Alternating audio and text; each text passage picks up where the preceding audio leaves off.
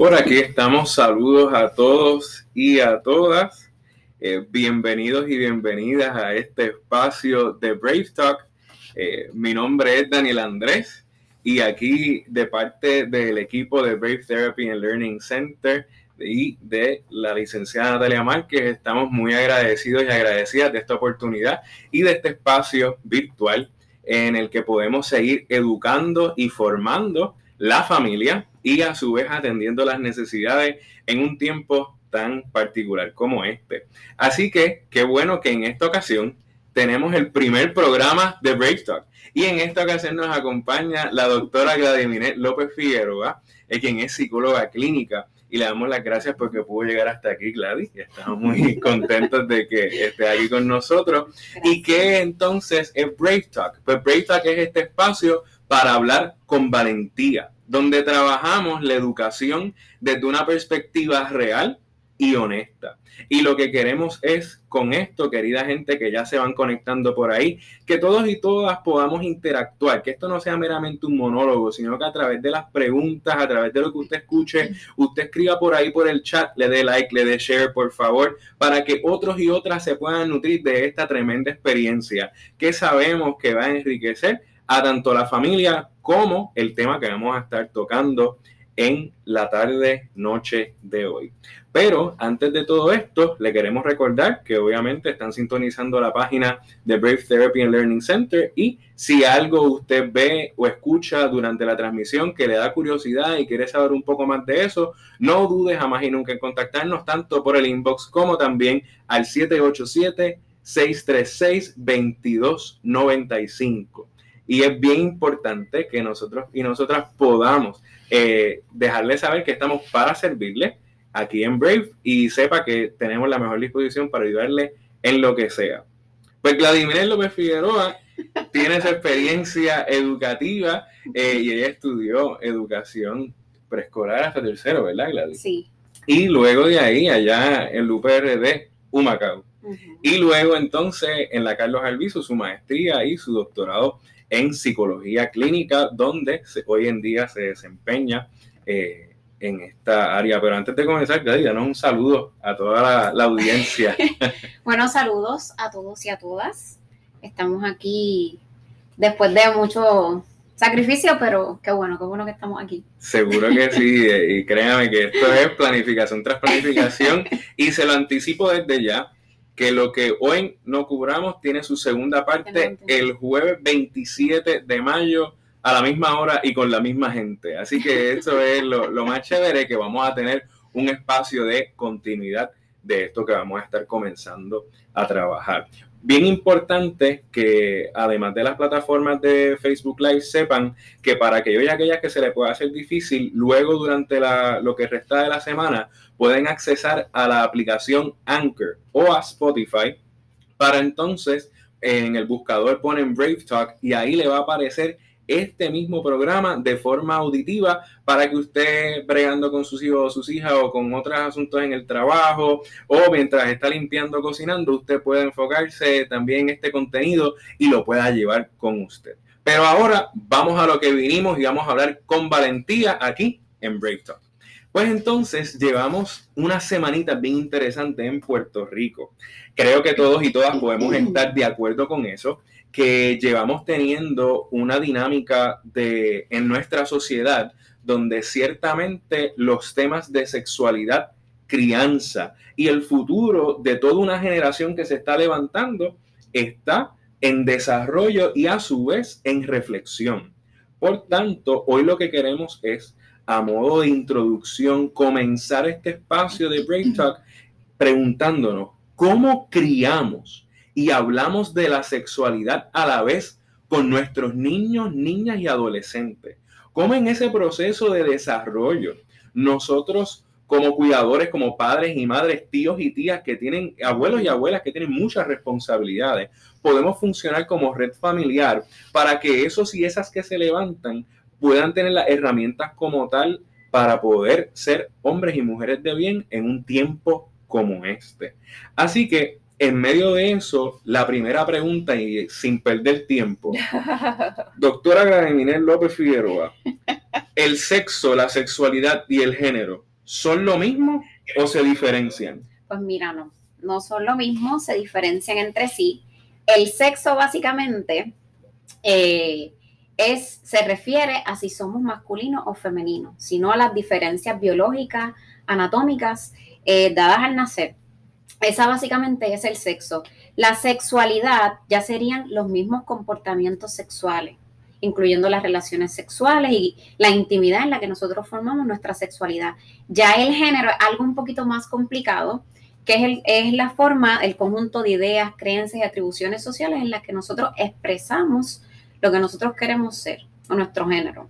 Así que se diferencian. A veces uno dice, bueno, eh, esto es algo bien sencillo, pero por ejemplo, a veces yo en terapia pregunto a una persona, tanto adolescentes como adultos, ¿cuál es tu orientación sexual? Y me dicen, femenino. Y yo me quedo, ok, y le explico, mira, la orientación sexual es este, el sexo es este, eh, este, el otro, que son preguntas sencillas, pero que muchas veces confundimos comúnmente.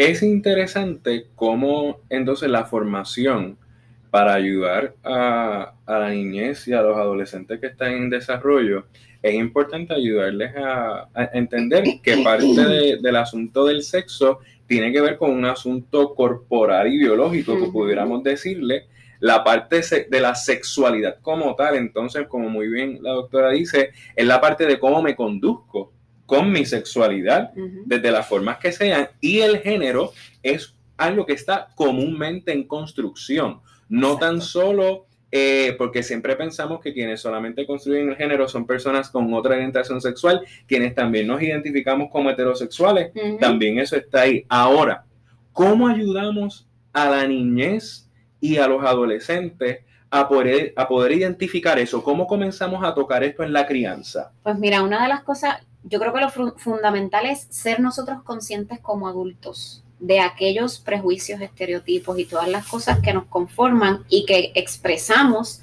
a las personas que estamos en, cuidado o a nuestros hijos, nuestras hijas, etcétera, o las personas que nosotros servimos, eh, pero abordarlo nosotros desde, desde cosas bien sencillas. El otro día yo leía a una maestra que compartía en un post en Facebook, en mi Facebook, que ella estaba diciendo que ella estaba dando una clase, esta maestra, y la maestra, un niño dice en la clase, es que si los niños no lloran.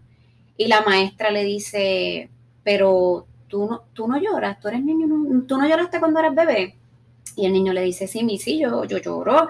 Y le dijo, ah, pues las cosas, es llorar no es solamente de niños. Y entonces la maestra dice que en ese momento se dio una corrección como algo, como si fuera un error gramatical y siguió la clase como tal. Pero en ese momento hubo un gran cambio de paradigma, de pensamiento, de estereotipo, que formó ese niño en ese momento, que entonces desde ahí parte lo que es una correcta construcción de tomando en cuenta la identidad de género, por ejemplo. Algo tan sencillo como las emociones. Los, los varones o los hombres pueden llorar y que eso parece algo sencillo, pero muchas personas, muchos varones, se les dificulta mucho llorar, se les dificulta mucho expresar sus emociones, se les dificulta mucho ser vulnerables ante una situación. Y de hecho, tomando en cuenta lo que ha pasado en el país, cuando uno ve la discusión en las redes sociales, que eso para mí es otro tema aparte, pero cuando uno ve la discusión en las redes sociales, las atribuciones que se hacen a las personas, uno dice, pues hace falta mucha educación, hace falta hablar mucho, que claro, detrás de un teclado cualquiera dice cualquier bobada, pero uno sabe que hace falta mucha más educación. Es interesante que podamos hablar de estos temas honestamente, porque ¿qué ha pasado? Que esto tan importante como que tanto las niñas como los niños pueden llorar, se pueden expresarse, y la palabra que la doctora utiliza de la vulnerabilidad, eso es bien importante porque cuando hablamos de liderazgo, grandes líderes precisamente se identifican porque son vulnerables, porque pueden expresar sus eh, debilidades o sus áreas de oportunidad con facilidad. Y estamos viviendo en una sociedad en la que no se ve como algo positivo este proceso de admitir en qué estoy bien, en qué estoy mal o manejar mis emociones. Pues precisamente desde esa perspectiva, eh, estamos viendo que necesitamos abrazar nuevamente el, el fundamental desde casa el hablar con nuestros hijos y nuestras hijas a que eh, it's okay, está bien expresarse y que no es que unas emociones son de las niñas y otras emociones son de los varones. No, no, es que todos y todas como seres humanos es importante que nos podamos expresar. Entonces, en ese, en ese proceso, ¿qué estrategia, doctora, eh, hay para que los padres y las madres, incluso tocaste el ejemplo, fue interesante al darlo de un escenario escolar, como también porque tenemos varios maestros y maestras, y aquí también en el centro no tan solo la parte terapéutica, sino la parte educativa, cómo entonces podemos adquirir herramientas para comunicar efectivamente eh, el, el buen manejo de, esas emociones y también de la conducta sexual de, de los niños. Claro, pues en términos de las emociones, yo digo que es fundamental que los padres lean y se eduquen. Hay personas que dicen que no existe un libro para, para educar o para criar, y es cierto, no existe uno, existen muchos, hay que leerlos, hay que leer, hay que educarse, hay que buscar la forma de entender que el cerebro del niño se desarrolla de manera distinta a un adulto, que el pensamiento que uno tiene hoy no es el pensamiento que tuvo hace muchos años atrás, y entender la, naturaleza del desarrollo del cerebro del niño nos ayuda a las formas y maneras de nosotros criarlos, el hecho de entender que las emociones son parte normal y natural de la vida, que los niños nacen llorando y su primer medio de comunicación es llorar y que es normal y que hay que llevarlos de ser no verbales a verbales. Y ver esto como procesos naturales con mucha paciencia, con mucha con mucho esmero, con mucha empatía, leer rodearse de personas que a veces hay tabú de ir al psicólogo, de buscar ayuda. Eso es muy fundamental, buscar ayuda no tan solamente con profesionales de la salud mental, con la comunidad, en nuestros lugares a que nosotros frecuentamos, pero no quedarnos solos en ese proceso o pensar, no hay padres perfectos, por supuesto, pero tratar de hacerlo bien cada vez que, tengamos la oportunidad. En medio de eso, qué bueno que podemos, eh, qué bueno que validas que se cuente con toda una comunidad, toda una red de apoyo, porque el, proceso de crianza sí comienza en casa, pero se da con otros factores que van construyendo la experiencia del ser humano. Y, eso, y eso va ayudando. Ahora bien, precisamente en ese tema del desarrollo, eh, alguien que quizás tú has escuchado mucho, pues obviamente es Sigmund Freud. Y Sigmund Freud habla sobre el asunto de las etapas de desarrollo eh, psicosexuales. Y son estas etapas complejas que si la oral, la anal, la fálica, la latencia genital, etcétera, cómo toda esta información teórica de lo más chévere e importante, pero cómo la puede traducir eh, un papá o una mamá que no tiene quizás una facilidad eh, para tener un grado en, psicología. Y si no la tiene, pues para eso está Brave Therapy Learning Center, por si acaso, para poder este, contar con estas herramientas y estos espacios virtuales. Pues cómo en casa se puede ya comenzar a identificar en el niño y en la niña que se está desarrollando o en el joven que ya se comenzó a desarrollar, pero hay como unas lagunas ¿Cómo mamá y papá pueden trabajar esos procesos de desarrollo en la identidad sexual de, oh. la persona? Sí, por ejemplo, a veces las, las personas se limitan al tema de la sexualidad pues, por diferentes tabús, etcétera, pero piensan que la educación sexual se basa, por ejemplo, en enseñar el coito, en enseñar posiciones sexuales y nosotros somos seres integrales y nosotros nos desarrollamos en diferentes dominios. Está el físico, está el emocional, está el cognitivo y está el de personalidad. Entonces, todo eso se engrana para desarrollar lo que es la sexualidad dentro de todo. Por ejemplo, algo tan importante como una relación consentida en donde yo digo que no, cuando, por ejemplo, yo no quiero tener algún encuentro sexual, eso es parte de la afirmación del ser humano, de la, de la identidad que se, se, desarrolla, por ejemplo, en, en conceptos desde, desde 8 o 9 años hasta 12. Eh, son asuntos que son sencillos, que son parte de los niveles, eso es otra cosa. Se va a hablar al niño desde la edad o la etapa de desarrollo. No le vamos a hablar de coito a un niño de 4 o 5 años, a la vida. Entonces, una de las cosas que podemos hacer, por ejemplo, es nombrar las partes del cuerpo como tal, como lo que son, con los nombres correctos de las partes del cuerpo. Eso es una cosa, y mala mía que te interrumpa. No, adelante. ¿Qué problema es o cuánto problema causa todos estos pseudonombres o nombrecitos en diminutivo que damos a, a los órganos eh, sexuales del ser humano, eh, ¿eso afecta eh, en el proceso? Pues mira, adornar el asunto. puede afectarlo porque primero no es el nombre correcto, no estás adecuado, no estás educando correctamente y segundo, ha habido casos, por ejemplo, de abuso sexual en donde no saben el nombre correcto, la persona le dice, pues te voy a tocar la florecita o lo, o lo que sea, el nombre que le quisieron dar, ella puede, la persona puede dar la queja de me tocan la florecita o me tocan el nombre que le han dado. eh, mamá o papá a lo mejor no saben que le están tocando a la persona porque no le están este, llamando por el nombre correcto. Así que a ese nivel puede llegar el hecho de no llamar las partes del cuerpo por lo que son. Interesante. Y, qué importante es que a, al, em, uno está empoderando al niño y a la niña cuando le hablan de tomar las decisiones de que no me puedes tocar. Eso es importante porque tú le estás llamando al niño o a la niña, al joven que está en, desarrollo, a poder tomar decisiones. Eh, y, qué interesante cómo se unen el tema de, de saber nuestra sexualidad y a la vez de cómo las decisiones influyen en eso. Totalmente. Eh, porque no es que nosotros vamos a, echar fuera de, nuestro círculo de intimidad a todo el mundo, pero los límites. Eh, tengo la palabra en inglés, los boundaries. Es, esa parte es bien importante porque de, esa manera creamos y empoderamos a, esas personas, a esos seres que son tan inocentes en ese sentido. Y, y tenemos que validar esa inocencia como una etapa eh, preciosa, eh, digna, eh, como parte del proceso de, crear esa responsabilidad. Y entonces, la, etapa de desarrollo es compleja, es fácil, ¿cómo, ¿con qué se come eso? Pues mira, por ejemplo, estamos creciendo en términos físicos. Ocurre, por ejemplo, lo que es la pubertad. Comienzan los cambios, esos cambios son importantes hablarlos con los, con los niños, los cambios que van a pasar.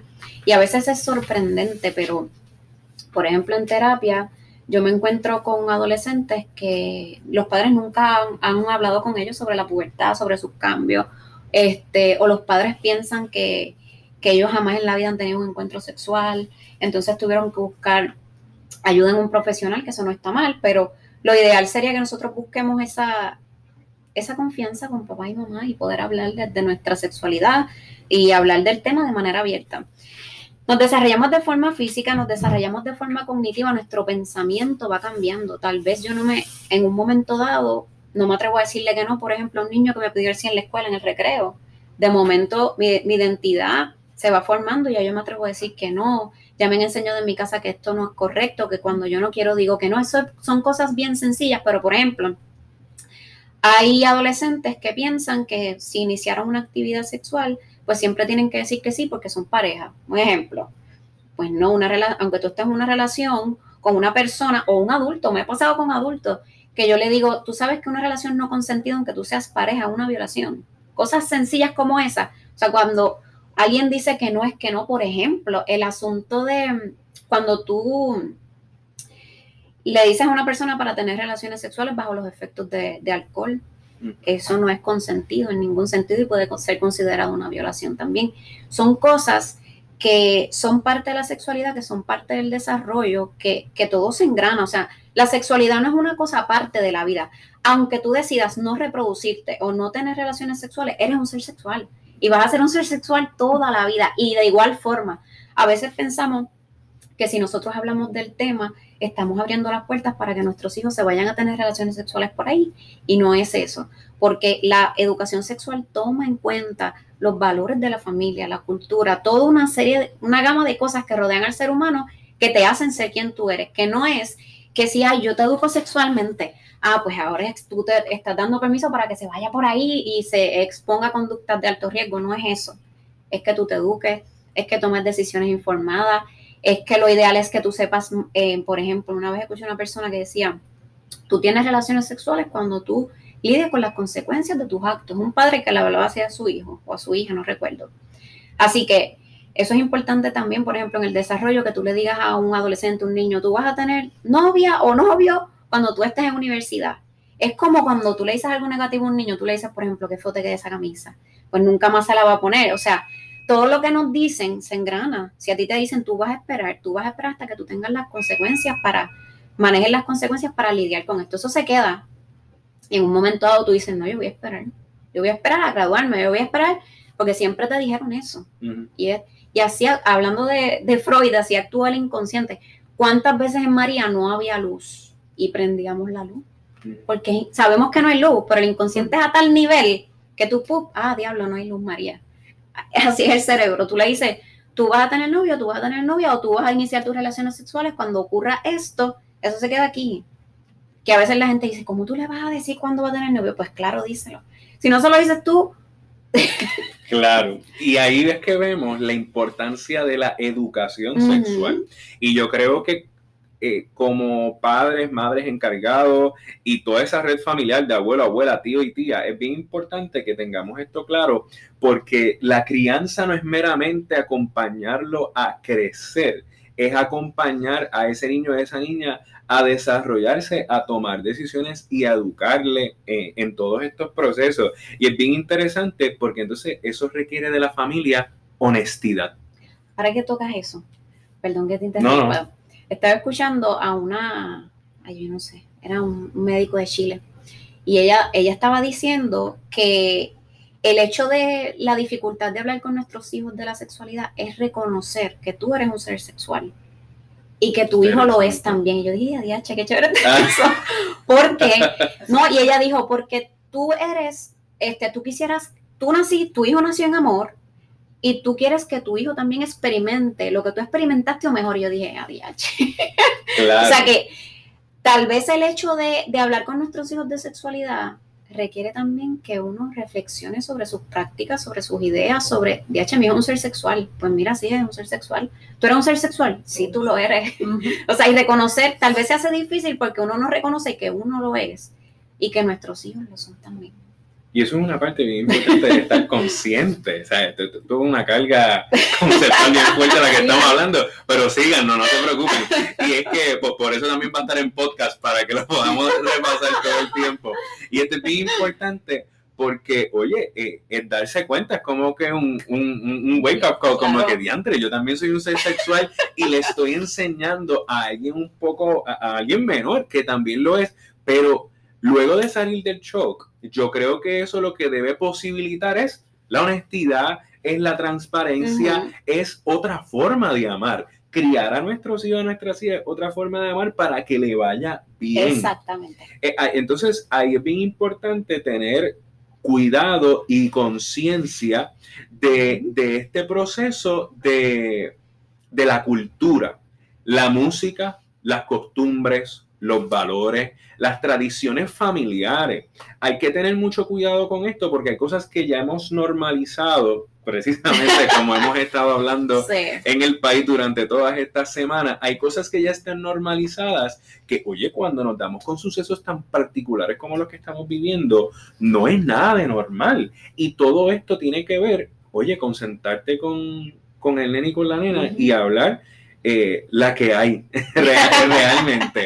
Porque entonces ese proceso educativo que precisamente se refuerza también eh, en los servicios que se ofrecen aquí en Brave, por eso es que creemos en estos espacios educativos. No es meramente por hacer un live o por invitar gente súper chévere y experta en el tema, es porque queremos crear una conciencia y queremos seguir expandiendo nuestros servicios para que, porque reconocemos, mejor dicho, la necesidad que hay. Oye, no porque uno sea el, eh, qué sé yo, el moderador o, o la psicóloga, es porque estamos resueltos en la vida. Esto es un proceso continuo. Ahora, quienes son más pequeños y más pequeñas, sí hay que ayudarles. ¿Y qué pasa? Tenemos la música, tenemos la cultura, tenemos los valores.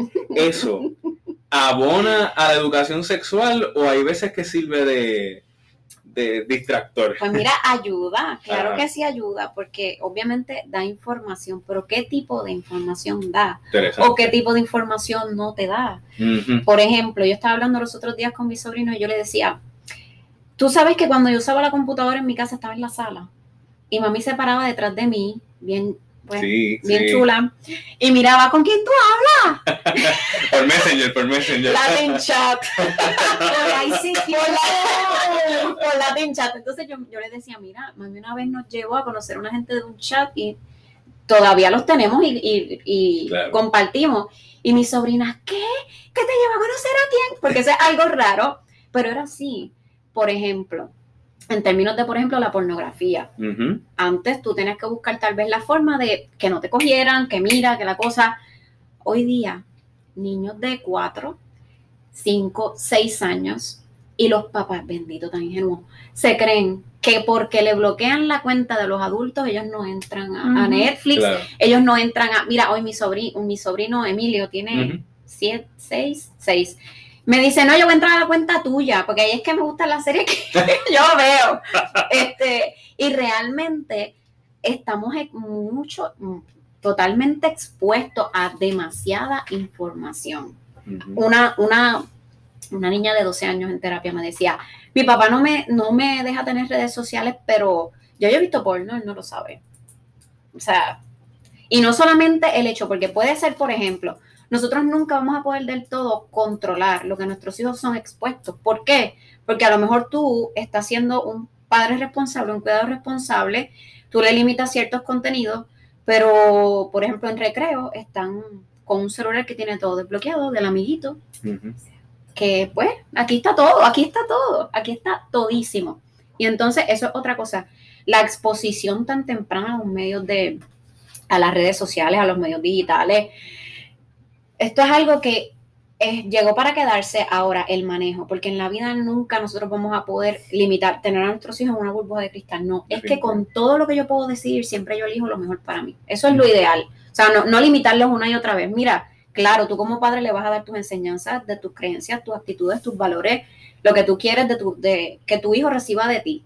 Pero enajenarlos del mundo o pensar que ellos no van a ser expuestos, son expuestos todo el, todo el tiempo. Lo que pasa es que tú no te has enterado. Entonces, ese sentido, ellos saben cómo entrar, a, por ejemplo, al teléfono y que los papás no vean el historial. O sea, ellos saben. Mi sobrino hoy me dijo, estábamos dibujando, me dijo, yo quería sacar unos lapicitos abajo, unos colores, me dijo, yo te voy a enseñar. Hizo así. Yo dije, adiache. Ay, Dios mío, ya me está enseñando que es así, es así. Y a veces uno piensa que ellos son esa tabula rasa que no tienen nada por dentro. Claro. Tienen un montón. Ahí yo creo que se mezclan eh, eh, el proceso de que también quienes crían también son seres con, unas perspectivas diferentes a quienes están formando. Ay, Dios mío. Porque y ahí hay una disociación interesantísima en la que eh, hay que entonces llegar a un término medio, a un, a un lenguaje en común eh, y de alguna manera hacerle entender al chico o a la chica que, mira, vamos a hablar de este tema, vamos a, a pesar de que me cuesta, a pesar de que o no tengo todas las herramientas, para eso es que también están espacios como estos y otros recursos también, eh, pues, como te digo, es, llegar a un, a un espacio en común para poderse entender y que la conversación fluya. La, la, personalidad de mamá y papá o encargado o encargada influye en la educación sexual del menor. Claro, claro, siempre mamá va a ser mamá y papá va a ser papá. Y pues eso tiene que ver, pero eso no limita la educación sexual. Por ejemplo, tú puedes ser un padre con un estilo de, crianza saludable en el que tú puedas establecer límites, pero tú puedas también dialogar, en la que tú puedas también hablar, en la que tú escojas espacios accidentales, por ejemplo. Situaciones como las que pasaron penosamente en el país, salen las noticias, se comenta un comentario, mira, por eso es que debemos hacer tal cosita que ya tú sabes que te estás poniendo viejo cuando empiezas a hacer esas cosas, pues. Hacerla, tirarse los comentarios, sentarse de vez en cuando, un cómo estás y fomentar, porque lo que pasa es que la comunicación se fomenta desde espacios bien pequeños, el sentarse, el cómo te fue en la escuela, que a los niños a veces, ay, pues me fue bien, o ¿qué hiciste hoy? Dicen nada. Es normal, pero sentarse, cómo te fue, cómo tú te sientes, cómo tú estás. Una vez escuché a una persona que el papá hacía, ella tenía, qué sé yo, cuatro hijos creo que era, y cada día de la semana le llamaba el, día del hijo único. No sé si tú escuchaste eso una vez, si tú estabas donde yo estaba. Entonces ella dijo que su papá un día a la semana se iba con un hijo por una hora a tener un espacio de, diálogo y conversación. Y eso es importante también. Yo digo, mejor si, si no quieres criar, no tengas hijos. Y protégete y cuídate, que eso es parte de la educación sexual. Pero nadie te manda a criar. Si vas a criar, cría bien. Si vas a criar, saca espacio, deja el bendito celular, deja la bendita, arregla tu vida si te, estás mal con tu pareja, busca ayuda, lo que sea, pero enfócate en que estás formando un ser humano. Claro que es difícil, clarísimo. Que a veces ya no podemos más, pues clarísimo, para eso estamos aquí, llamen aquí, todas las cosas, hay herramientas, pero busca la forma de hacer lo correcto, lo mejor, pensando que no, no debes perder el tiempo y debes criar de la mejor